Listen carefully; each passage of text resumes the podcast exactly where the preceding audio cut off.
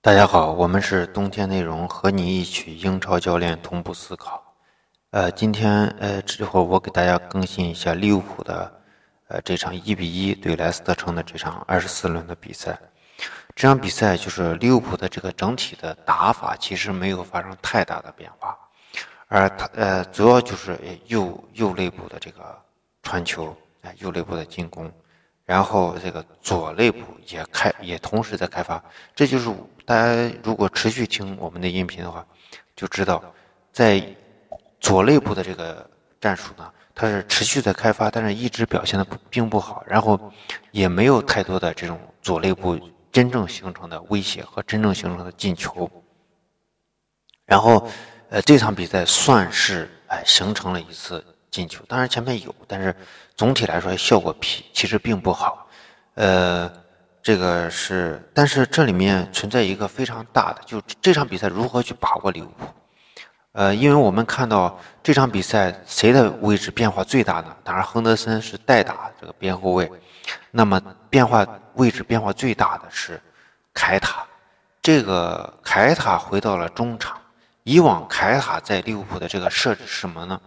就是说我主要进攻的是右肋部，那么左边的进攻是如何组织呢？很简单，马内在这边的时候，更多的是去如何去完成右肋部的进攻，哎，就是说空切啊、接应呀、打门啊，这是马内的这个职责。那么凯塔和这个罗布逊他们的职责是一样的，就是说我持续的对左路，也就是说对方的像莱斯特城的这个右路形成压制，哎，形成突破。形成杀伤，他是一个这样的一个角色。但这场比赛不不一样的地方，就是我这场比赛主要就是开发凯塔在中场的组织，如何去适应，如何去进入这个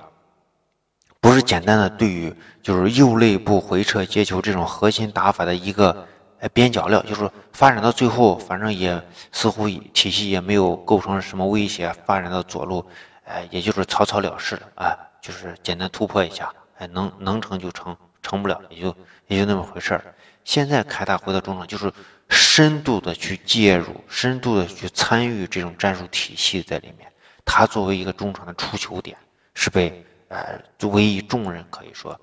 他在这边的呃主要的这个位置是在左中场。哎，左中场，大家注意看一下凯塔拿球过程中，他的周围全部都是保护的人，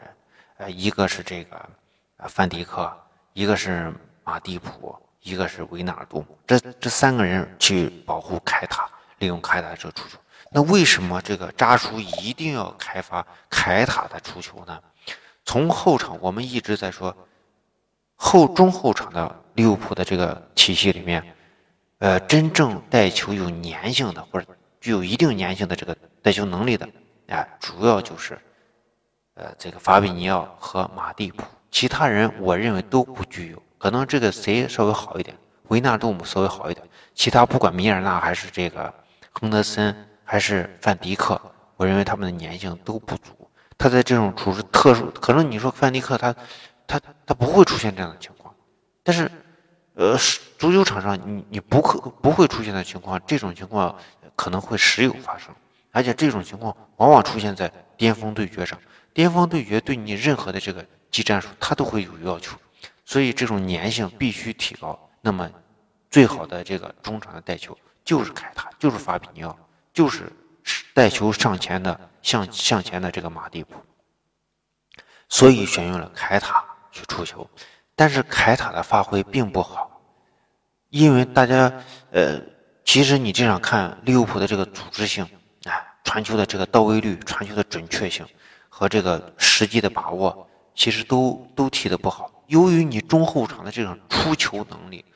这个保证不了质量，所以前场大家的这个呃进攻就不够锐利，这是我们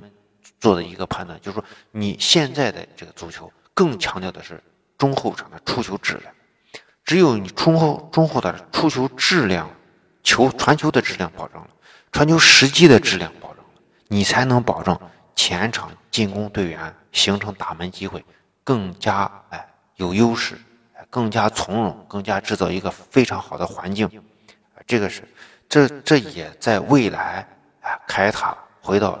这个后腰以后，啊，会有更更多的变化。这样的话，使得这个呃利物浦在未来巅峰对决、争夺欧冠、争夺英超冠军的时候，他的这个操作更多啊。例如你下一场呃皇马呃或者说是欧冠对阵利物浦，请问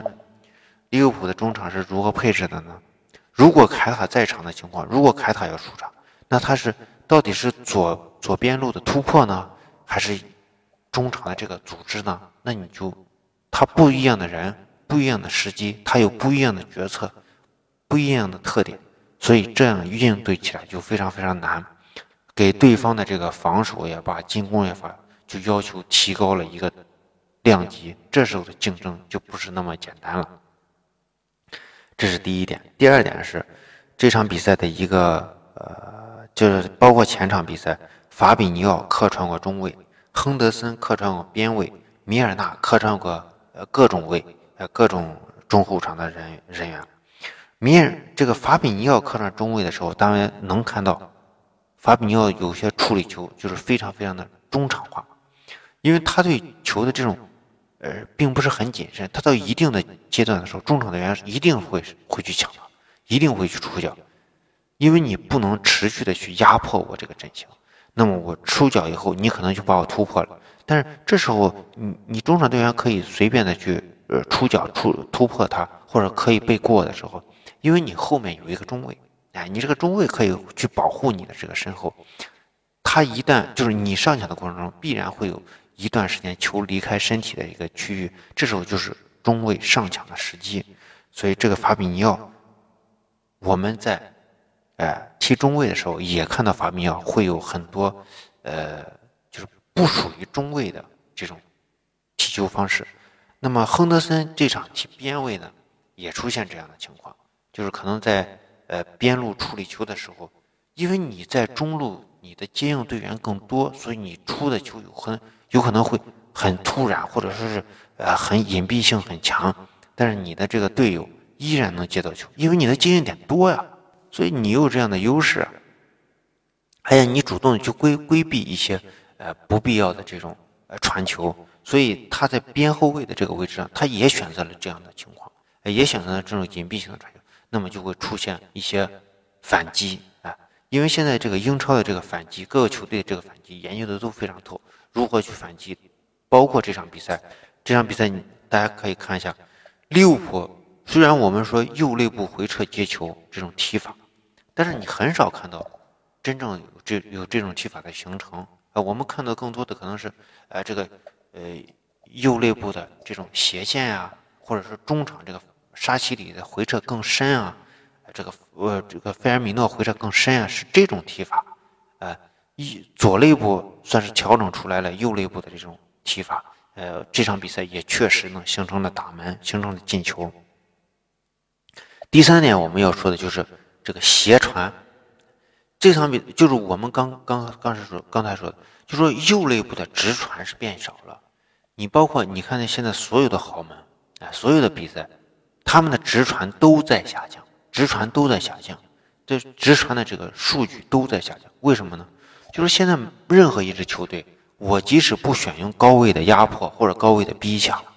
我也会通过这种人员的前提，哎，你在持球队员到达我这个防区之前，我是前提。大家这场比赛就可以去参照一下纽卡防守曼城那场比赛，不论费迪南迪尼奥还是这个斯通斯，你持球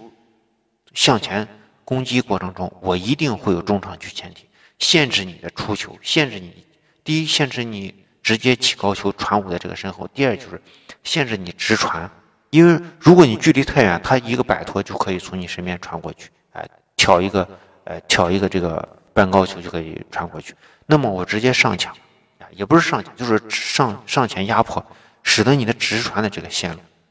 呃，最危险的线路，呃，就是降低了这个危险。那么这场比赛也同样的，你真正你看这个右肋部的直传很少很少，几乎没有。再一个就是这个，呃，边后卫这个亨德森和这个带球向前的马蒂普。呃，包括这个右中场的这个维纳尔杜姆，他们很少直传，维纳尔杜姆传的几个威胁球全部来自于斜传，而且这个亨德森也是采用了斜传。为什么？就是我们刚才说的原因。那么，这个斜传大家还在什么时间段？最近一段时间还在哪里见过呢？就是中国对菲律宾的第一个进球。第一个进球之前，其实菲律宾也去压迫了带球向前的冯潇霆。哎，这就这里这里就是压迫马蒂普。压迫以后，对方就是中国队受到压迫以后。他就是通过石科和政治，通过斜线传到右肋部的蒿俊闵和吴曦，所以我们当时说六说中国队的时候，就说中国队的这个踢法就是利物浦和热刺向他们学习的这个结果，所以这块也不能简单的说里皮什么都没带来，呃呃，那你说中国队先用的斜传，那到底利物浦是学是不是学我们中国队啊？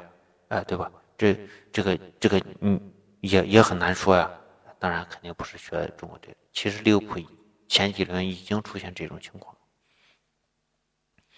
再一个就是，呃，维纳尔杜姆的这个，呃，维纳尔杜姆的这个情况，呃，这个特点呢，这场比赛其实他参与不多，但是他有几次这种斜传，其实是非常非常有威力。但这种威力来自于呢，来自于整场，就是说，当。整场持续进攻以后，对方把把你的球挡回来以后，再次发动反击，再次发动反击的时候，这时候维纳姆的斜传表现出来这这个能力，表现出的能力主要原因就是我在形成一支压制的时候，我这时候拿球，前场的队员足够多，这时候对对方的这个中场也罢，后场也罢，都形成了一定的这个压迫，哎，他轻易不敢去上抢，这时候维纳杜姆的这个拿球就是一个非常良好的环境。那么这时候的斜传一定是质量非常高，这也就形成了马内的那个进球。同时，我们看维纳尔杜姆，还有这个呃凯塔，还有一个这个亨德森，他们在对中场这个保护，包括沙沙奇里的对中场这个保护。但是你看这个曼城的保护是谁呢？曼城的保护是两个边后卫来内收，所以这这里面就可以看到曼城和。这个曼城和利物浦之间的啊不同，维纳尔杜姆的这个这场比赛，他呃策应比赛，他不是主要的呃主要的人选，主要是调整凯塔，这个呃是呃这个维纳尔杜姆可能呃他能不能就是完成这个直传呢？从以前所有的比赛，就是这场这这个赛季所有的比赛，你让维纳尔杜维纳尔杜姆没有真正形成过，就是说通过内部直传也罢，斜传也罢，没有真正形成过维纳尔杜姆有有三场以上持续的直传特别好的一个比赛啊，嗯，他都是一个就是保护的人，他是这样一个人。呃，但是未来维纳杜姆会不会形成，就是我们通过这种核心的像凯塔这场比赛直传或者斜传去策应策动这个进攻呢？